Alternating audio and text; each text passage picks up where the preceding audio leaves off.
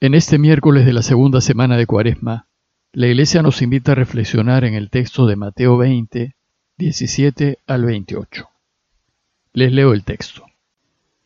En aquel tiempo, mientras iba subiendo Jesús a Jerusalén, tomando aparte a los doce, les dijo por el camino, Miren, estamos subiendo a Jerusalén, y el Hijo del Hombre va a ser entregado a los sumos sacerdotes y a los escribas, y lo condenarán a muerte, y lo entregarán a los gentiles, para que se burlen de él, lo azoten y lo crucifiquen. Y al tercer día resucitará. Entonces se le acercó la madre de los Zebedeos con sus hijos y se postró para hacerle una petición. Él le preguntó, ¿qué deseas? Ella contestó, ordena que estos dos hijos míos se sienten en tu reino, uno a tu derecha y el otro a tu izquierda. Pero Jesús replicó, no saben lo que piden. ¿Son capaces de beber el cáliz que yo he de beber? Contestaron, lo somos. Él les dijo, mi cáliz lo beberán, pero el puesto a mi derecha o a mi izquierda no me toca a mí concederlo, es para aquellos para quienes lo tiene reservado mi Padre. Los otros diez que lo habían oído se indignaron contra los dos hermanos. Pero Jesús reuniéndolos les dijo, Saben que los jefes de los pueblos los tiranizan y que los grandes los oprimen. Que no sea así entre ustedes. El que quiera ser grande entre ustedes, que sea su servidor, y el que quiera ser primero entre ustedes, que sea su esclavo, igual que el Hijo del Hombre, que no ha venido para que le sirvan, sino para servir y para dar su vida en rescate por muchos. El texto de hoy empieza diciéndonos que mientras iba subiendo Jesús a Jerusalén, tomando aparte a los doce, les dijo por el camino. Mientras van de camino y en tres ocasiones, el Señor les va a decir a los suyos que en Jerusalén lo matarán. El relato de hoy se conoce como el tercer anuncio de su pasión. Este tercer anuncio es más preciso y detallado que los dos anteriores, y es una síntesis apretada de lo que le sucederá en Jerusalén. Dice el texto, miren, Estamos subiendo a Jerusalén. Y en Jerusalén, el Hijo del Hombre va a ser entregado a los sumos sacerdotes y a los escribas, y lo condenarán a muerte, y lo entregarán a los gentiles, es decir, a los romanos, para que se burlen de él, lo azoten y lo crucifiquen. Pero no solo les anuncia su muerte, también les dice que al tercer día resucitará. Jesús necesita contarles a los suyos lo que le espera para que estén preparados y les dice que pasará por la misma experiencia de muerte y resurrección que pasó el siervo de Yahvé y que nos la relata el profeta Isaías en el capítulo 53. Les resumo algunos versos de esta profecía. Él ha sido herido por nuestras rebeldías, molido por nuestras culpas. Fue oprimido y él se humilló y no abrió la boca. Tras arresto y juicio fue arrebatado arrancado de la tierra de los vivos, y se puso su sepultura entre los malvados, y con los ricos su tumba. Pero, por las fatigas de su alma, verá la luz, se saciará. Con este anuncio a nosotros que estamos caminando el camino de Cuaresma, Jesús nos recuerda que su camino, ese de poner a Dios delante y de elegir siempre la verdad, de ponerse al lado de lo que es justo y de defender la vida, termina en Jerusalén, en el Calvario, colgado de una cruz. Y que si nosotros nos ponemos a seguirlo en su camino, podríamos tener un final semejante. Pero también les dice que los tres días resucitará, resucitará vencedor y recuperará la vida. Por tanto, si nosotros estamos dispuestos a seguirlo, aunque perdamos la vida, la recuperaremos, pues también resucitaremos. Sin embargo, en ese momento los discípulos no entendieron nada. En realidad, no entenderán nada del camino de Jesús hasta que efectivamente lo maten y resucite. Recién cuando resucite, se darán cuenta de lo que supone caminar tras él. La resurrección es la clave de todo. Haberlo visto vivo después de haberlo visto muerto hará que entiendan qué significa eso de dejarlo todo y de perder la vida por él y que estén dispuestos a jugarse el todo por el todo por Dios. Pero en ese momento los discípulos pensaban en otras cosas, andaban en otra. No habían asimilado los valores de Jesús y seguían movidos por los valores del mundo. Y ello explica la escena que viene inmediatamente a continuación. Dice el texto que entonces se le acercó la madre de los Zebedeos con sus hijos y se postró para hacerle una petición. La madre de los hijos de Zebedeo, es decir, la madre de Santiago y Juan, tiene la idea típica de los judíos acerca del reinado de Dios. Piensa que Dios vendrá con fuerza, poder y gloria para aplastar a sus enemigos, en especial a los romanos, y tomar el poder total.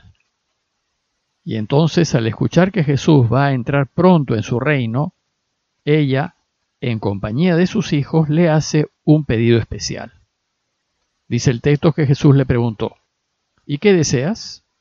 Ella contestó, ordena que estos dos hijos míos se sienten en tu reino, uno a tu derecha y el otro a tu izquierda. Toda madre siempre va a querer lo mejor para sus hijos. Ella, movida por los valores del mundo, va a pedirle a Jesús que sus hijos tengan el poder total. Pues sentarse a la derecha y a la izquierda del Rey del universo indica que ellos son los segundos, inmediatamente después de Jesús. Ante ese pedido, dice el texto que Jesús replicó, no saben lo que piden. Ni su madre ni ellos habían entendido nada. Jesús les acaba de decir por tercera vez que su camino consiste en perderlo todo hasta la vida, y ellos más bien piden tenerlo todo. Estamos tan contaminados con los valores del mundo que pensar desde los valores del reinado de Dios es sumamente difícil. Y el hecho de ponernos a caminar con Él no garantiza que hayamos dejado de lado los valores del mundo. Desgraciadamente, hay muchos que nos llamamos cristianos y decimos que estamos siguiéndolo, pero seguimos pensando y actuando como piensa y actúa el mundo, pues seguimos buscando poder, riquezas y gloria. Y peor es cuando los responsables de la iglesia están contagiados de estos valores, pues por su ambición le hacen mucho daño a la iglesia, a todos nosotros. Jesús entonces responde, ¿son capaces de beber el cáliz que yo he de beber? Es decir, son capaces de caminar, como yo, el camino de poner toda su confianza en el Padre y estar dispuestos a perderlo todo por Él hasta la vida? El cáliz que los hermanos están dispuestos a beber, en su ignorancia, es la copa de sufrimiento. Es esa misma copa que Jesús le pide al Padre en su agonía, que si es posible, no la tenga que beber. Bueno, pues ellos respondieron, lo somos. Dijeron que sí, pero seguían pensando en un reinado de poder y de gloria. Entonces Jesús les dijo, mi cáliz lo beberán, pero el puesto a mi derecha o a mi izquierda no me toca a mí concederlo. Es para aquellos para quienes lo tiene reservado mi Padre. Jesús les dice que su cáliz lo beberán, pero eso sucederá después de la resurrección, cuando ya tengan completamente claro en qué consiste su camino. Según Hechos 12.1.2, Santiago bebió el cáliz de Jesús y murió por la espada en tiempos de Herodes Agripa en Jerusalén entre los años 41 y 44. No se sabe cómo murió Juan, pero es de suponer que también fue martirizado. Y en cuanto a sentarse a la derecha e izquierda de Jesús, según el Señor, es para quienes lo tiene reservado su Padre. Irónicamente, quienes estuvieron a la derecha y a la izquierda de Jesús en la cruz fueron dos ladrones. Y luego de este pedido de la madre de los Zebedeos y con el conocimiento de ellos, ¿qué sucedió en la comunidad?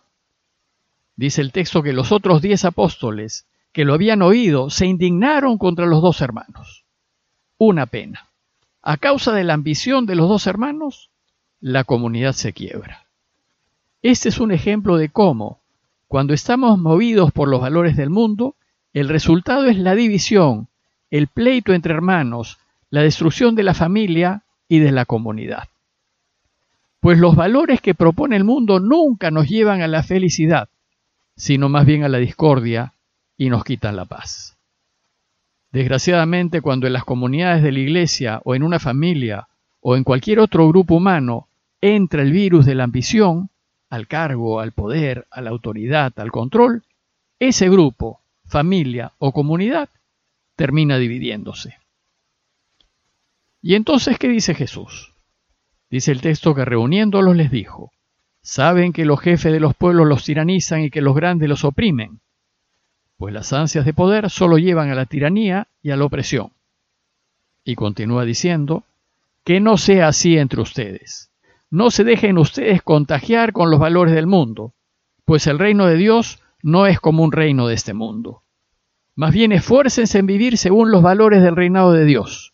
Es decir, el que quiera ser grande entre ustedes, que sea su servidor. Y el que quiera ser primero entre ustedes, que sea su esclavo. El jefe o gobernante que sigue el camino de Jesús es primeramente servidor y está movido por el amor y en consecuencia será un buen gobernante. Y en este modo de proceder Jesús se pone de ejemplo y dice, igual que el Hijo del Hombre, que no ha venido para que lo sirvan, sino para servir y dar su vida en rescate por muchos. Dios mismo ha venido a servir. En consecuencia, ¿qué nos toca hacer a nosotros? Pero no solo a servir, sino a dar su vida en rescate por muchos. La palabra rescate significa redimir, y redención es el pago que se hace para liberar un esclavo es el pago que se hace para liberar a alguien de una situación de deuda. Y el precio pagado por Jesús para que nosotros estemos libres fue su propia vida. En conclusión, pues los invito a reflexionar haciéndose dos preguntas. Primero, ¿qué valores son los que me mueven a actuar en la vida? Y segundo, ¿estoy dispuesto a servir para ser primero en el reinado de Dios? Pidémosle a Dios que nos dé la fuerza para resistir a la codicia y a la tentación de poder, para que unamos en vez de dividir y construyamos en vez de destruir. Parroquia de Fátima, Miraflores, Lima.